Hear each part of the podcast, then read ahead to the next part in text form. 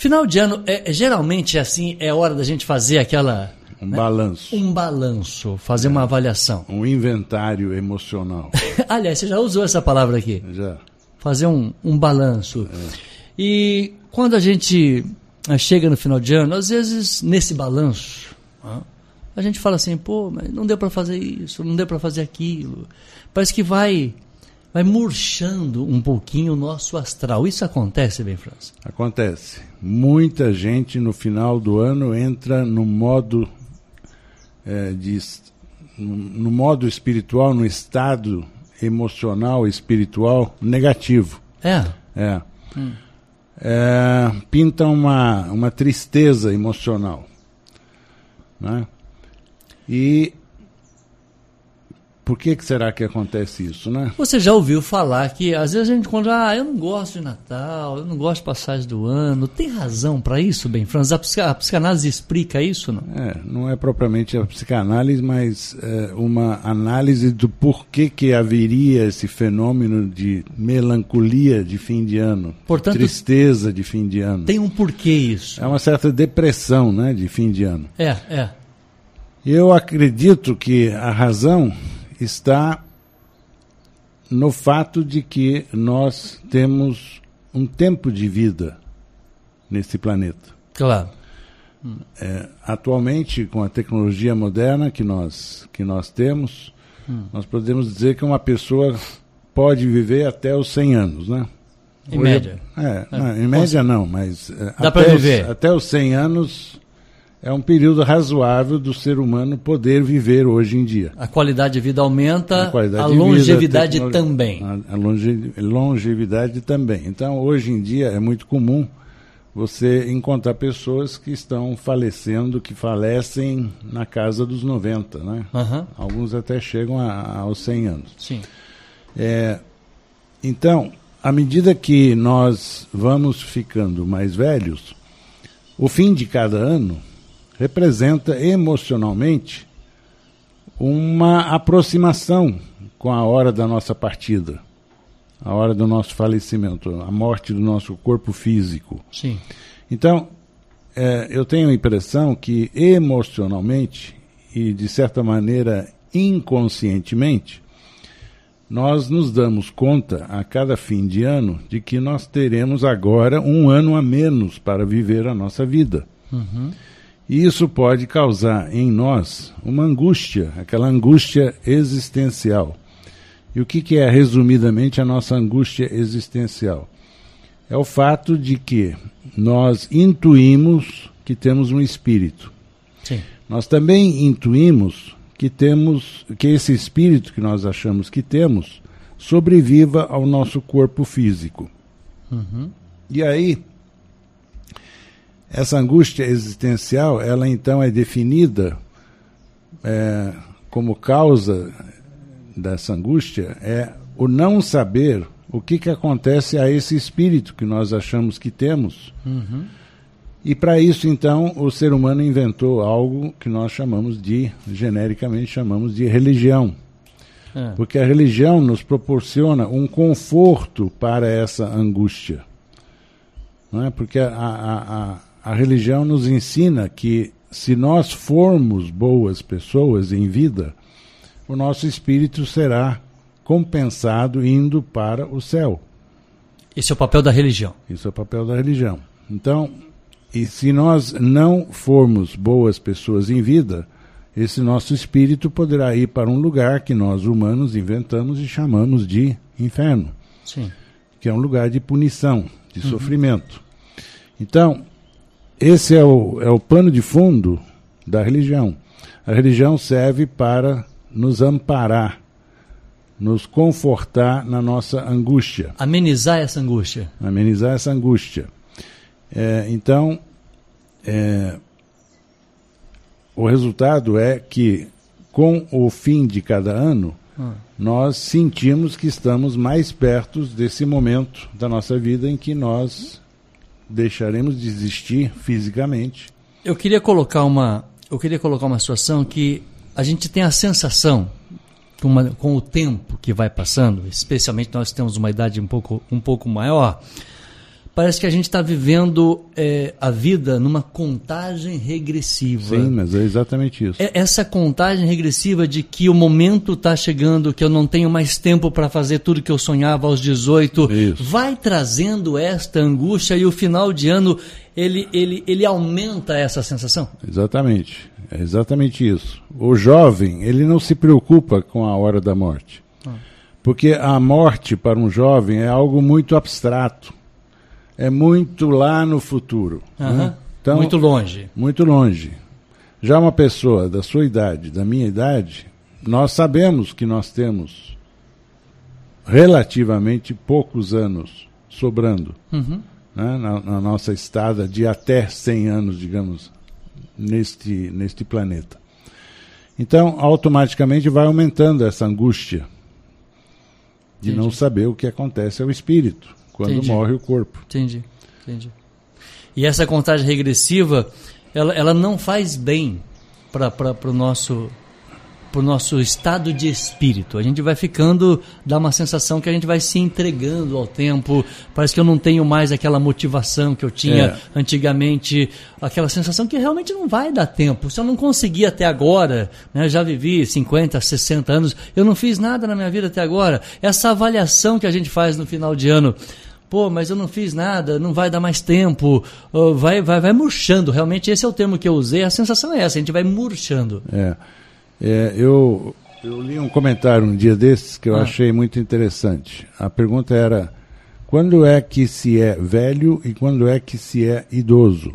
Boa pergunta. Ah, e aí a fórmula encontrada, ou a proposta de resposta encontrada foi a seguinte, quando você deixar de planejar a sua vida, hum.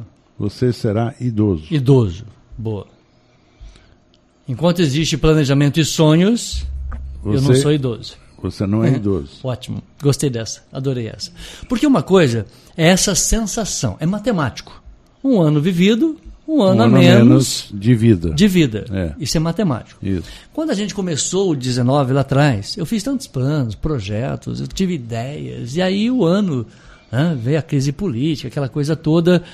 É, esse momento é de avaliação do que eu fiz. Exatamente. Agora a gente deixa a matemática do lado e muitas das vezes nessa avaliação das nossas ações, daquele planejamento que eu, que eu tinha lá no início do ano, eu também não consegui fazer muitas das coisas eu posso ter feito um tanto delas, mas algumas mexem comigo. Esse balanço emocional também contribui para esta para essa sensação que a gente tem? Contribui, porque você, à medida que você tiver planos formulados no início do ano que não se materializaram Sim. durante o ano, você estará no final do ano com a sensação de missão não cumprida. Uhum. Uma tarefa que você estipulou para você que você não conseguiu realizar. Uma frustração uma por frustração, não estar alcançado. Exatamente, é uma frustração. Então há uma sensação de incompetência, de inadequação, de incapacidade, de enfim, de, de limitação. E aquilo faz mal, porque combinado com a percepção do envelhecimento, que já é por si só um fator de negatividade, Sim. você acaba é, decepcionado consigo mesmo. E é uma nova forma de estar negativado. Em um dos programas que a gente fez, você dizia o seguinte: as pessoas elas são muito mais negativas do que positivas. Sim. Você con concorda que continua concordo, valendo isso? Não? Concordo. Portanto, a gente olhar ao longo do ano para o lado. O, o, negativo ele chama mais atenção daquilo que eu não consegui fazer? É. O que, que acontece, Marquinhos? Ah. O mundo em que nós vivemos, ele é um mundo cruel. Muito. É um mundo injusto. É um mundo de grandes disparidades entre pessoas, pessoas muito ricas, pessoas miseráveis. Você tem de tudo. Sim. Quando você olha para a mídia, a, a mídia que nos bombardeia todo dia. Todo momento. Hum. Nós estamos sendo bombardeados com negatividade o tempo inteiro. Com certeza. É crime, é crise econômica, é barbaridades que acontecem na vida social. É crise na saúde. Né? Nós vimos agora essa, essa coisa da rinha de, de, de cães. De né? cães, é um absurdo. Né? Quer dizer, aquilo vai entrando em nós de uma forma subliminar Ah. e vai negativando. Nós, sem percebermos, estamos sendo programados para desacreditarmos na vida, para desacreditarmos na positividade da vida. A vida parece que não faz sentido de estar sendo vivido. É muita notícia ruim. Por que, que nós estamos nesta vida para aguentar tanta coisa negativa, né? Sim, sim. É, e aí é, eu, eu defino um conceito que eu chamo de contabilidade emocional. Nós temos que encontrar uma contrapartida para essa negatividade diária que nós vivemos. Nós temos que aprender a é, ver as coisas boas que a vida tem. A olhar o lado bom da vida. Olhar o lado bom da vida. Entendi, entendi. Então, é, débito e crédito. A débito, todo dia, estou lançando a negatividade que o mundo traz para a minha vida. O bombardeio diário da negatividade, da injustiça do mundo. Mas eu preciso lançar a crédito as coisas boas que acontecem. E tem. Tem. Por exemplo, vamos supor que eu seja um estudante, Aham. né? um estudante universitário em provas finais aí na Unifei, por exemplo. Então, eu tenho uma matéria que eu não gosto da matéria, eu não gosto da cara do professor, tenho uma dificuldade de aprender a matéria. Aí eu me esforço tremendamente, estudo, vou bem, passo de, de semestre ou até me formo, né, graças a- ao meu sucesso naquela matéria. Eu preciso fazer uma contabilidade emocional daquele evento de sucesso. Sim. Eu preciso conscientemente creditar a minha contabilidade emocional a crédito, para que o saldo daquela conta no final do dia possa ser positivo. Entendi. Entendi. Quando você fala, é, eu estou chamando de tristeza, um pouquinho, esse sentimento um pouco negativo do final de ano, e você na, na- na- no programa hoje está chamando de melancolia. Melancolia. Ah, melancolia e tristeza, nós estamos falando do mesmo sentimento ou da intensidade deles? É, intensi- há, uma, há uma diferença conceitual de intensidade. Aham. A melancolia talvez seja menos dramática do que a tristeza. Do que a tristeza, É, a tristeza, conceitualmente, linguisticamente falando, é mais forte. né? Esses sintomas que nós estamos discutindo hoje, o primeiro é a questão matemática, da percepção. Um ano vivido, um ano a menos a se viver, isso é básico. A frustração de não ter ah, alcançado algum obje- objetivo que a gente queria. Você pode ter conseguido um tanto de coisa, mas aquilo que você tanto queria, você não conseguiu. Parece que você está olhando só para aquele algo negativo. Quer dizer, aí a gente vai colocar realmente o Natal. Nós estamos falando de sintomas. Né? O, o, o, o Natal hoje eu tenho que presentear você, eu tenho que presentear alguém, eu tenho que participar de uma confraternização.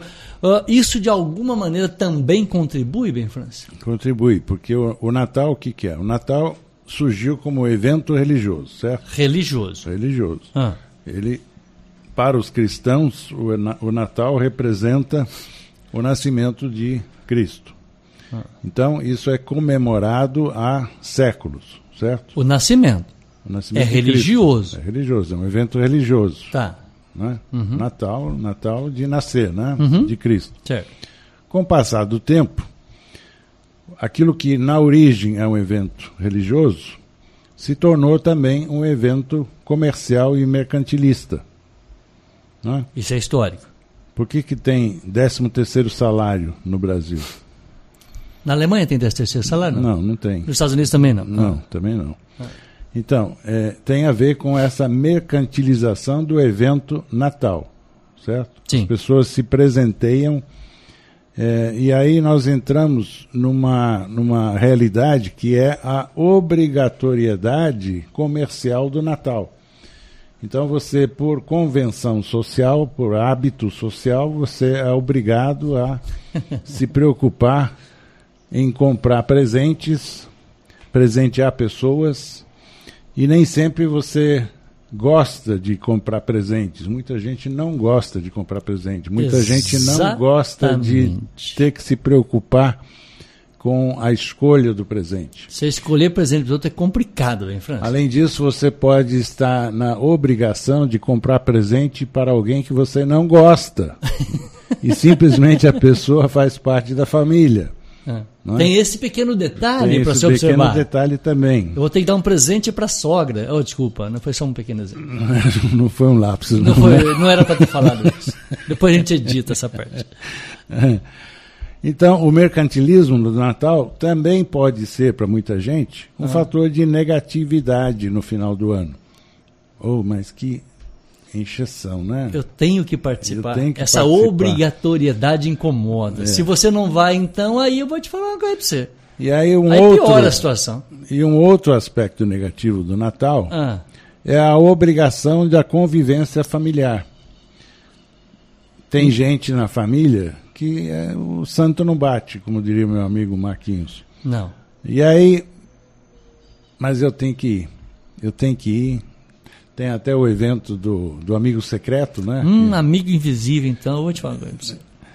E aí aquela coisa é opressora, ela é negativa. Nós ficamos mal, ou muitos de nós ficam mal. Muitas das pessoas não conseguem trabalhar essa não questão. Não conseguem trabalhar essa obrigatoriedade natalina. Você chama de hipocrisia social por quê? Hipocrisia porque é fazer um papel teatral que não é o que você gostaria de fazer. Você é obrigado a fazer por convenção social, porque todo mundo faz. A, a, a palavra hipocrisia significa mentira? A hipocrisia é você viver uma, uma situação que não é da sua convicção. Entendi. Você, você faz um papel que não é o seu papel natural. Você, você finge, você uhum. faz o papel de um ator. Não é? E nem todos se sentem bem fazendo o papel de hipócrita. Se eu fosse bom, eu estava na Globo, né? Como como ator. Portanto, o papel de hipócrita também não é para qualquer um. Não é Tem que ter um. talento para poder fazer. Exatamente. Tem que ter talento de ser um ator. E isso é, isso é mais um fator que contribui para todos os sintomas anteriores que nós relacionamos para esta para essa melancolia de essa final melancolia de ano. melancolia de fim de ano. Não é aquela tristeza absoluta, não, não. Mas você fica assim. Eu, eu, digo aqui no programa, a gente fica meio coisado, né? Fica meio, meio é. introvertido. Mas tem pessoas que chegam a ficar bem deprimidas. Capaz. Uma outra realidade é de que o índice de suicídios aumenta muito na época do Natal. Isso é estatístico. Isso é estatístico. Muita gente se mata no final do ano de tanta tristeza de tanta melancolia, de tanta depressão. A gente pode colocar mais uma causa aí, ô Ben França, porque às vezes a gente tem um relacionamento, agora vamos olhar o outro lado, bom, né? Com um, com um ente querido, um amigo, um, aconteceu um acidente, você, por alguma razão você perdeu essa pessoa, e aí você vai comemorar o que no Natal se a, se a pessoa que você tanto ama não está do teu lado? É. Aí nós temos o seguinte, nós temos que ter a consciência ah. de que a nossa vida física nesse planeta, ela tem prazo para acabar. Prazo de validade. Prazo hum. de validade. Então, quanto mais hábil eu for para entender que a finitude da vida é da natureza da vida, uhum. menos eu posso programar a minha mente, o meu espírito, o meu emocional, para não sofrer com o passar do tempo. O passar do tempo e não sofrer com aquilo que é ine inevitável. Eu não posso evitar que algum dia o meu corpo morrerá. Isso vale para os meus parentes, amigos e para todo mundo. Vale para tudo. Para todos que me são caros. Então, o que, que adianta eu sofrer com algo que eu não posso mudar? Que ninguém pode mudar. Mas tem gente que sofre. Tem gente que sofre. E é o muito. luto, chamamos de luto. Luto vivo. O luto é o sofrimento da perda de vida de alguém. Não, não é só a perda, é a perda, da, é, é, é a possibilidade da perda. Eu estou sofrendo com não. Não é nem a possibilidade, é a certeza. É a certeza. Não é uma possibilidade, é uma certeza. Eu sofro com a certeza da perda. A perda. Algum dia nós todos iremos embora. Portanto, não vou ficar para semente. Então não é adianta simples. ficar de luto ah, por isso, não por... adianta ficar triste por isso. Por isso. E uma outra coisa que eu sempre digo é o seguinte: quando falece alguém que é próximo de nós, essa pessoa deixará de estar ao nosso lado. Estará, deixará de estar próxima fisicamente. de nós, fisicamente. Uhum. Mas nós podemos nos consolar e lembrar que essa pessoa passa a viver dentro de nós. Sim. Porque nós podemos incorporá-la mentalmente, espiritualmente. Por, emocionalmente. Portanto, você que nos acompanha ao vivo, nós estamos recebendo hoje Ben Franz, psicanalista, falando dessa melancolia do final de ano, dessa melancolia natalina. Nós falamos aqui todos os sintomas que vai desde a questão matemática, a frustração de ter alcançado algum objetivo, né? o mercantilismo natalino, a simbologia religiosa do Natal em segundo plano, o convívio familiar obrigatório, tudo isso são sintomas que, querendo ou não, em algum momento a gente já viveu essa situação. Agora, dá para a gente mudar o foco, bem, Franz, aprender a conviver com esse período de uh, de, de balanço emocional? Dá, dá. E como é que eu faço para fazer isso? Agora que é o detalhe. Eu tenho que me conscientizar da minha realidade por quanto ser humano. A minha Sim. realidade é, eu tenho X anos para estar neste plano. Ah. É, lembrando ainda o seguinte, Marquinhos, isso é muito importante. O, o Criador do universo é, reservou para si uma única decisão. A decisão da hora e da circunstância da nossa morte natural. A morte natural. Na, a nossa morte natural, uhum. a morte natural do nosso corpo. Isso é uma decisão que nós jamais tomaremos. Sim. É a única decisão que nós jamais tomaremos. Porque por livre arbítrio, por delegação do poder divino, do Criador, eu tudo posso fazer na minha vida, tudo. Uhum. Eu posso estabelecer meus objetivos, eu posso planejar minhas ações, eu posso definir a maneira como eu vou, eh, como eu vou viver a minha vida. Isso eu posso fazer, eu tenho livre arbítrio para isso. Sim. Então eu tenho que combater a negatividade de fim de ano, essa esse, isso que nós acabamos de, de comentar, hum. eu, eu posso combater essa negatividade tendo a consciência do poder real que eu tenho de arquitetar a minha vida. Eu posso definir a minha vida. Eu sou autônomo para isto. Eu tenho esse direito. Eu tenho esse direito e essa capacidade. Agora, se eu vou exercer ou não é o questionamento do Exatamente. programa. Exatamente quanto mais hábil eu for na minha vida pessoal para viver a minha vida da maneira como eu a planejo, mais feliz eu serei. Menos infeliz, menos tristonho, menos melancólico eu serei ao final de cada ano. Sim.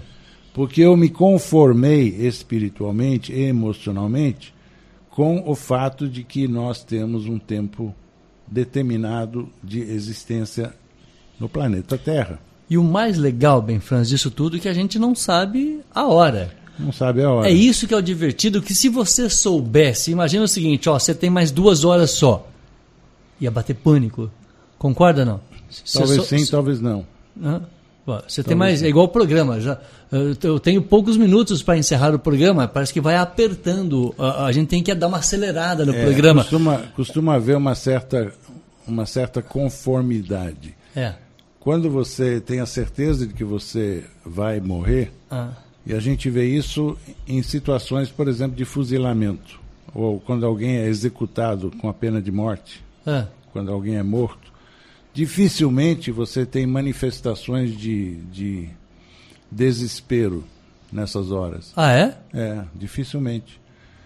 Um pelotão de fuzilamento, dificilmente a pessoa que será, está sendo fuzilada estará fora de controle, tá, estará se agitando, porque já há um processo de conformação. A pessoa já se condicionou Está conformada com aquilo. de que acabou. Uhum.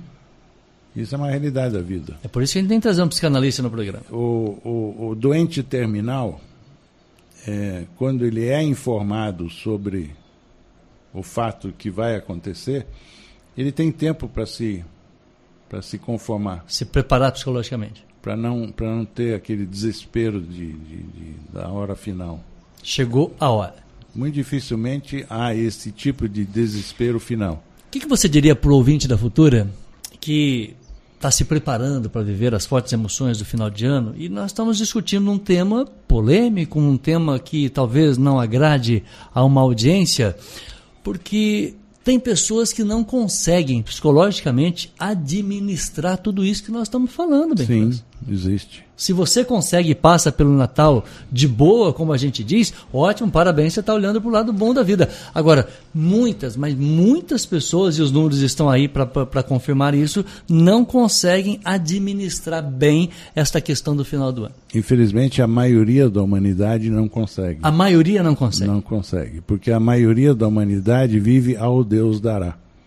Vive a vida passivamente, não vive a vida proativamente não assume a responsabilidade, não assume o livre-arbítrio que o Criador nos deu por delegação divina, não planeja sua vida, vai vivendo na base de Maria vai com as outras. Quando você diz que a maioria das pessoas no mundo são passivas nesse sentido, é a filosofia Zeca Pagodinho, deixa a vida me levar? Deixa a vida me levar.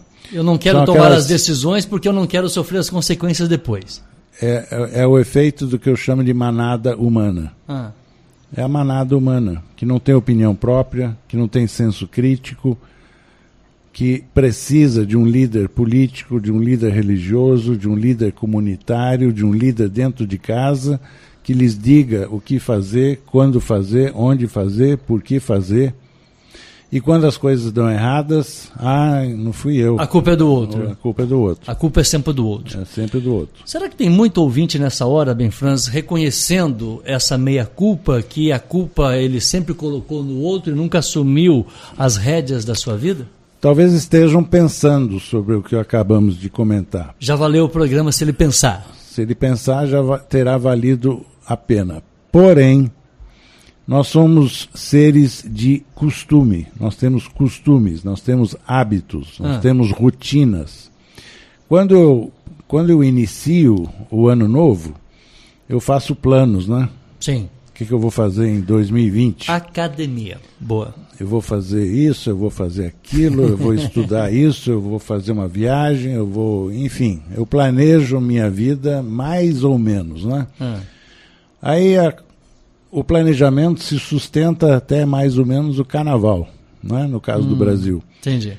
Depois do carnaval, o mundo de, das festas encerrou, o período das festas encerrou, as férias escolares encerraram e a vida volta ao normal. É, a, a, a, vida brasileira começa só depois do carnaval Exatamente. mesmo. Aí volta ao normal, acabou. Volta ao normal. Aí e aí começa... acabou o planejamento, a gente volta àquela rotina de sempre. Um balde de água fria na cabeça. E vai vivendo a vida. Deixa ao a vida Deus vida. dará. A maioria vive ao Deus dará. Portanto, entre as soluções, coisas que nós vamos fazer para contornar tudo isso, o primeiro delas é você mudar o foco olhar para o lado bom da vida, a primeira questão é entender é o que você chama de consolação na religiosidade. Portanto, uh, eu preciso ter uma razão para estar aqui, uma razão para viver.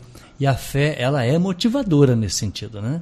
É, ela é, sim, motivadora ou consoladora, né? Ah. Ela nos consola na nossa angústia existencial de não saber o que acontece ao espírito. Ótimo. Isso é o resumo do porquê que nós temos religião. Uhum. A religião é isto. É consolação para a nossa angústia existencial. Segunda solução, fazer o seu inventário emocional, saber o porquê que está acontecendo tudo isso. Você diz ouvir a voz do seu interior. Isso. Como fazer isso, bem Então, eu preciso me acostumar a ouvir as minhas emoções ouvir os meus pensamentos. Eu preciso aprender a ter consciência do que eu estou pensando. Uhum. Quais são os meus pensamentos? Então, quando eu adquiro a capacidade de me ouvir, eu automaticamente crio matéria-prima para planejar a minha vida. Porque o planejamento da minha vida, ele acontece de forma racional. Eu racionalmente eu planejo a minha vida. Eu planejo o meu comportamento na vida. Mas eu tenho que, para poder estabelecer esse planejamento, eu tenho que analisar o mérito dos meus pensamentos, das minhas emoções, uhum. para traduzir as emoções e os pensamentos em ações futuras. em ações de comportamento. Em todos os programas que você veio aqui, você deu essa dica para o meu ouvinte da Futura.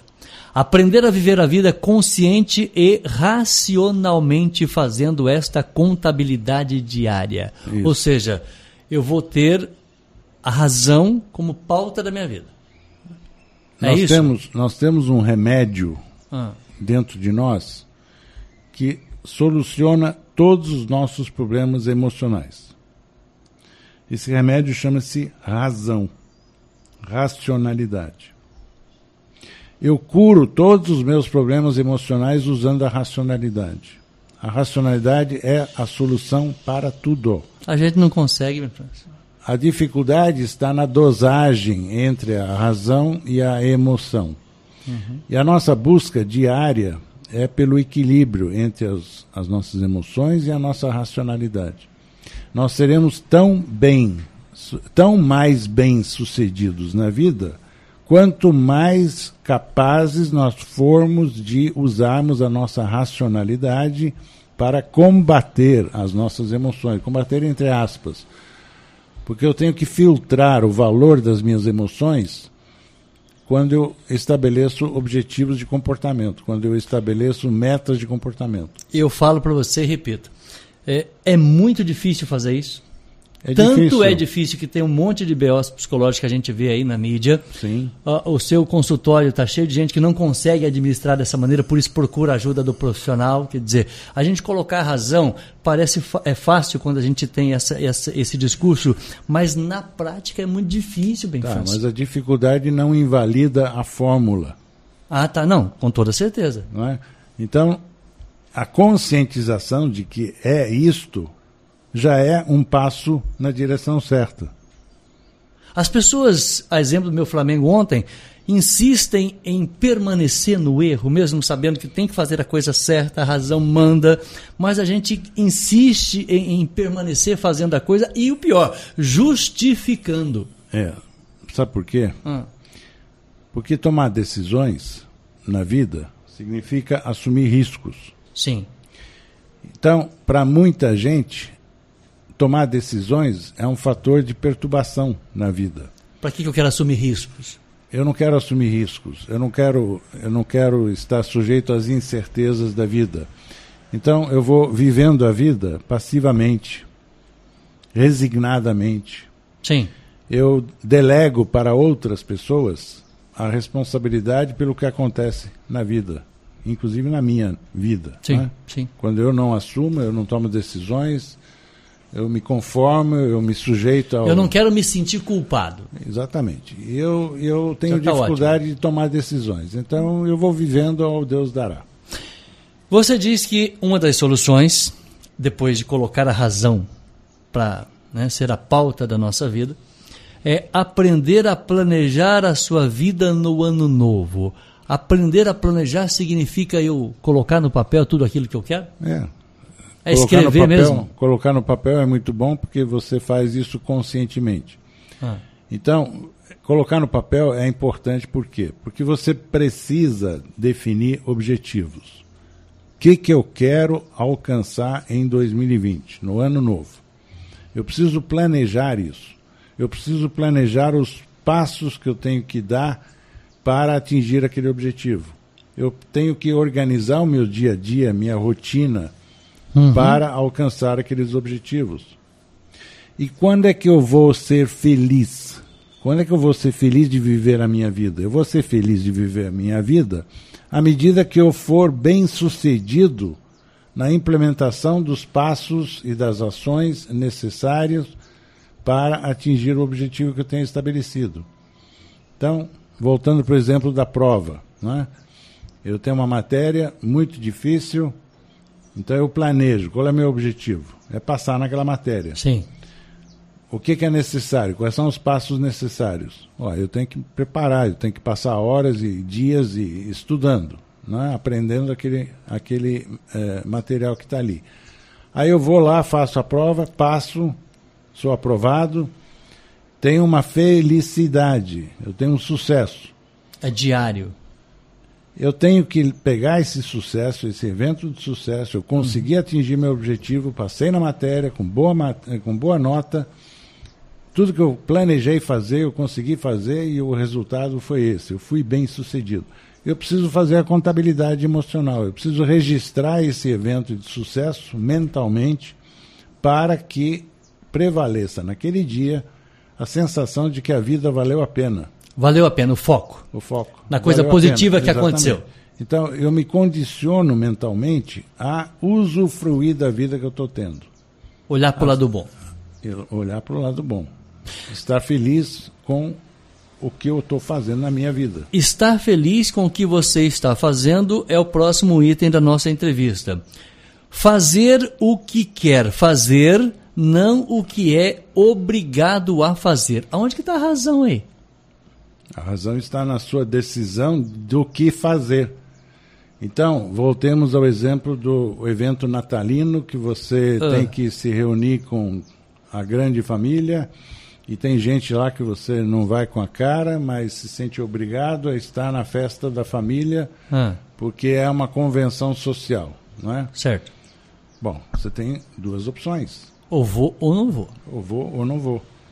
Sim. Você vai avaliar os prós e os contras de cada uma dessas da duas alternativas. Da decisão. Uhum. Se eu não for, se eu não for, porque eu não vou com a cara daquele primo, é. por exemplo, qual é a consequência para mim em termos de minhas relações com os demais familiares? Até que ponto eu estarei me prejudicando se eu não for? Você vai fazer essa análise. É uma análise da emoção versus a racionalidade. A, a razão estará lhe dizendo: ó, oh, pera lá, você tem realmente o livre-arbítrio de não ir na festa da família. Tem. Mas quais são as consequências? Quais são os, os efeitos na sua vida se você não for? Vai ter represália dos demais familiares? Ah, mas você foi bonzinho com a minha audiência. Você falou primo. Se você falou cunhado, aí ficava um pouco mais complicado, porque claro. você não vai porque o cunhado é alguma coisa, aí depois a sua patroa vai ficar buzinando na sua cabeça um mês inteiro. Quer Exatamente. dizer, eu, eu tenho que ir naquele momento ou ficar escutando o mês todo. Quer dizer, eu posso colocar na balança. Você coloca na balança, exatamente. Vou isso. ou não vou? Você racionalmente você analisa seus pensamentos e suas emoções. Ah, muito e bem. aí você chega a uma conclusão, você toma uma decisão. Você tem o direito de não ir na, na, na reunião da família. Aí é matemático, agora gostei. O sofrimento é por um dia ou por 30 dias? É simples assim. Pode ser. Ou por 365 dias. ou por 365. Até o próximo Natal, é, né? É preferível ir. Talvez, é, é, mais prático. Talvez seja uma demonstração de inteligência emocional. Demonstração de inteligência emocional. Atenção, ouvinte da futura. Última dica para você. Aplicar a técnica, esse eu achei o máximo. Aplicar a técnica teatral para superar a hipocrisia social. Eu repito para o meu ouvinte que está distraído tomando café. Aplicar a técnica teatral para superar a hipocrisia social. Traduz bem, França. Então, eu não quero ir naquele encontro da família, hum. porque tem lá aquele primo né? Aquele cunhado. Vou, ah. Não vamos entrar nas, nas especificidades. É, o problema familiar você vai resolver fora daqui. É um problema meu, não é um problema seu. Tá. Muito bem, então eu tenho é, eu tenho a capacidade de objetivamente, racionalmente decidir se eu vou naquela festa da família onde eu preferiria não ter que ir porque eu não vou com a cara daquele primo, uhum. por exemplo. Uhum.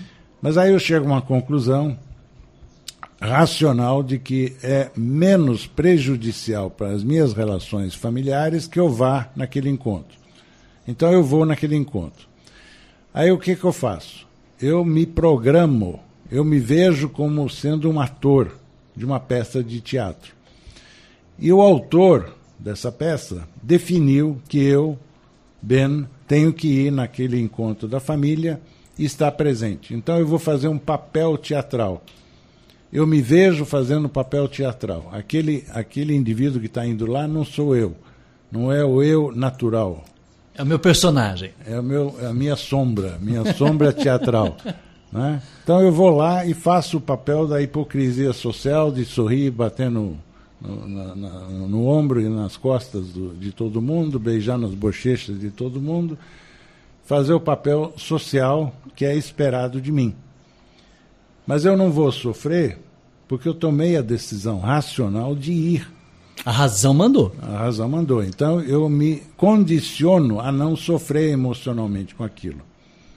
Eu tiro a emoção de lado. Eu tiro a emoção de eu lado. Vou eu vou fisicamente. Eu, a emoção eu deixo em outro lugar. É, você administra isso. Então uhum. você pratica a hipocrisia social usando essa técnica teatral. É uma boa técnica. É uma boa técnica. Eu não preciso sofrer por isso. Desde que você racionalmente tome a decisão tome para. a decisão de como você irá se comportar naquele evento. Portanto, você vai estar evitando que o seu emocional ali naquele momento eh, seja muito maior que a sua razão. Cause estragos emocionais em você. Isso, isso é autocontrole. Autocontrole. Eu, eu vou livre-arbítrio. É o livre-arbítrio. Eu vou me condicionar para isso. Exatamente. Você vai fazer um papel social, um papel teatral. Eu preciso ir à razão. Que não coincide com a sua racionalidade. É algo que você, se fosse inteiramente racional, somente racional, você não iria uhum. naquele encontro. Então não preciso levar a minha emoção. Deixa a emoção. Você administra a sua emoção. Muito bem. Bem Franz, ao vivo 7h53, agora eu posso falar a hora certa, ao vivo 7h53. Aliás, tem uma música é uma música sertaneja que fala não leve o coração para cama. Aí é um outro programa. É outro programa. É um outro programa. Eu, vou, eu, vou, pegar o nome da música e você volta aqui no isso, programa. Isso é, um, isso é um assunto para uma série. É uma série, é uma série de entrevistas. Ô Ben Franz, a, a, nossa vida é como a nossa entrevista hoje, que você é um cara muito organizado. Eu, eu, eu, eu tinha, eu tenho aqui mentalmente todos os passos, né, todos os itens que a gente ia discutir a discussão é ao vivo, é improvisada, descontraída, né? Mas eu tinha a pauta de tudo que, todos os detalhes que a gente ia falar. A minha vida em 2020 pode ser assim, eu vou escrever A, B, C, D e depois eu, eu vou improvisando em cima do que foi organizado racionalmente? Se você quiser que assim seja, Pode ser assim. É igual a nossa entrevista. Eu sabia que a última coisa que eu ia falar era técnica teatral em cima da hipocrisia social. O máximo isso. Hã? É, então. Dizer, eu, eu, eu, vou pincelar tudo que eu quero em 2020 e vou fazer o meu melhor para que, que, isso que aconteça. Faço, o que, que eu faço com a minha metodologia de colocar um esquema, uma pauta temática ah. para os nossos encontros? Eu estou simplesmente fazendo o que eu acabei de pregar. Organizando. Eu estou sendo racional. Está sendo racional. Porque senão eu ia fazendo um monte de pergunta aqui e a gente fica. colocando uma ordem. A gente colocando uma ordem. Exatamente, uma sequência lógica. Uma ordem para que nós possamos abordar o assunto que nós estamos tratando. Se eu não tenho essa ordem que você chama, essa sequência lógica, eu ia ficar, por exemplo, mais num tema do que no outro. A gente corre o risco de, de ficar batendo papo uma hora aqui e não levar nada e de não construtivo. Ter substância, e não ter substância, e não ter conteúdo real eu pensei na seguinte analogia. Quando eu planejo a minha vida, é, eu passo a usar o, o aplicativo Waze. Você conhece o aplicativo sim, Waze? Sim, sim. O mundo inteiro, hoje em dia, quem anda de carro, hoje em dia já usa o Waze ou outros aplicativos semelhantes. O Waze é o mais famoso. Ah. Se eu não planejar a minha vida, então, dando o um exemplo, eu quero ir no endereço X na cidade. Ah. Eu nunca estive lá, não sei onde é. Joga no aplicativo e te leva. Eu tenho que ir lá. Se eu usar a minha, a minha emoção apenas para ir lá, eu vou por tentativa e erro. Eu vou parando em cada esquina perguntando para as pessoas: você conhece a rua tal? Vou perguntando. Vou perguntando. Né? Então eu vou improvisando, vou vivendo ao Deus dará, Sim. improvisando. Uhum. Se eu for viver a minha vida racionalmente, eu uso o aplicativo. Eu estabeleço o objetivo. Uhum e o aplicativo vai me dar os passos. Direcionamento. Esse exemplo do aplicativo foi fantástico, hein, Franz? Coloque um aplicativo na sua vida que os erros eh, serão evitados. Que você chegará no seu objetivo da forma mais racional possível. E mais rápida possível. Mais rápida economiza possível. tempo, economiza esforço, economiza tudo. Economiza tudo. Muito bem. Bom ano novo, feliz Natal para você, para toda a família. Muito obrigado por trazer todo esse conhecimento ao nosso ouvinte e a gente vai ser melhor em 2020 com certeza. Os meus votos a você, seus familiares, seus ouvintes.